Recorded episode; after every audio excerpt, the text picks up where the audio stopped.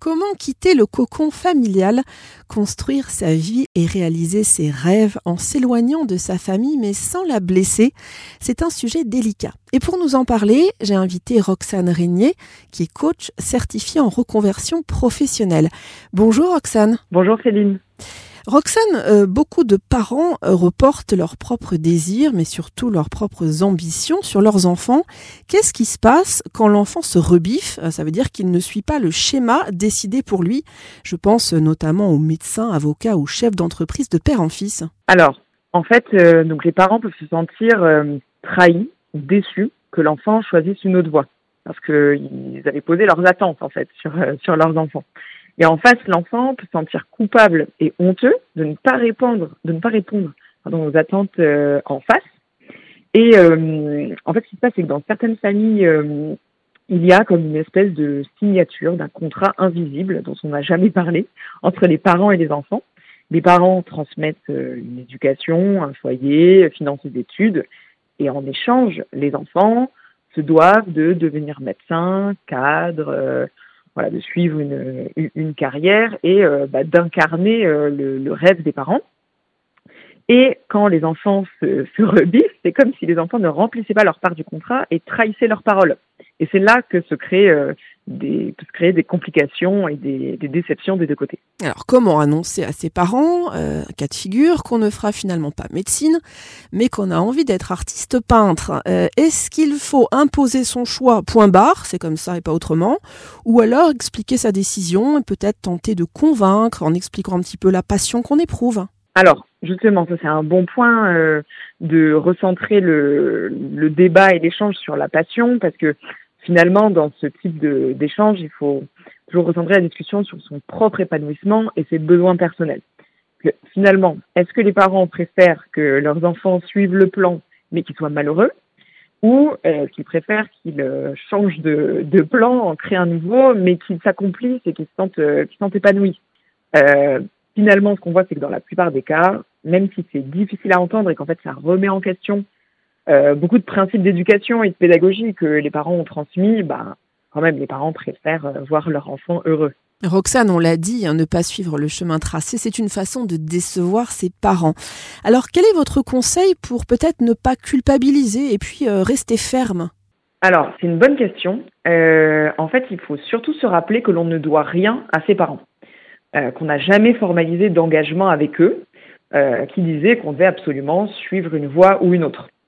Euh, et ça, en fait, c'est quelque chose qui est très, qui est très répandu. On a tendance globalement à penser qu'on leur doit de rentabiliser nos études, qu'on leur doit de suivre l'éducation qu'ils nous ont euh, donnée et proposée.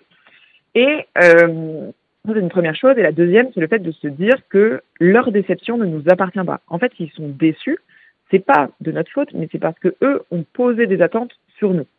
Et ça, pour le coup, ben, c'est à eux de travailler sur euh, leurs attentes, pourquoi ils avaient posé euh, de, voilà, de telles attentes sur leurs enfants. Ça, c'est leur travail personnel. Alors justement, euh, projeter ses propres ambitions sur son enfant, est-ce qu'il n'y a pas le risque de l'étouffer et de gâcher sa vie euh, s'il n'est pas à la hauteur de la tâche?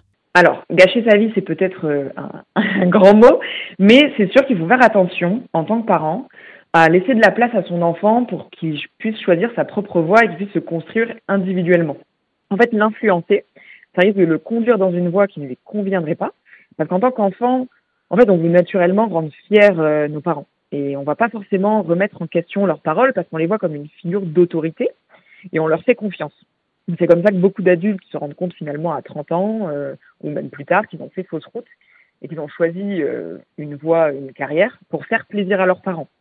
Mais du coup, c'est vrai que l'idée, c'est aussi en tant que parent d'encourager euh, ses enfants à, bah, aussi à remettre en question euh, l'éducation euh, euh, qu'ils transmettent et à, et à s'émanciper.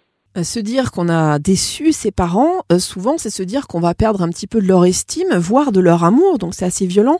mais c'est une réaction normale de penser ça, Roxane? Oui, c'est tout à fait normal parce qu'en fait, euh, on a envie de rendre fiers nos parents pour conserver leur amour. Donc on pense que si on les déçoit, on va perdre leur amour. Et ça, c'est la chose la plus dramatique qui pourrait nous arriver. Mais en fait, c'est faux. Euh, on doit décorréler l'amour de ses parents euh, du fait qu'ils soient fiers de nous par rapport à une décision qu'on a prise dans notre vie.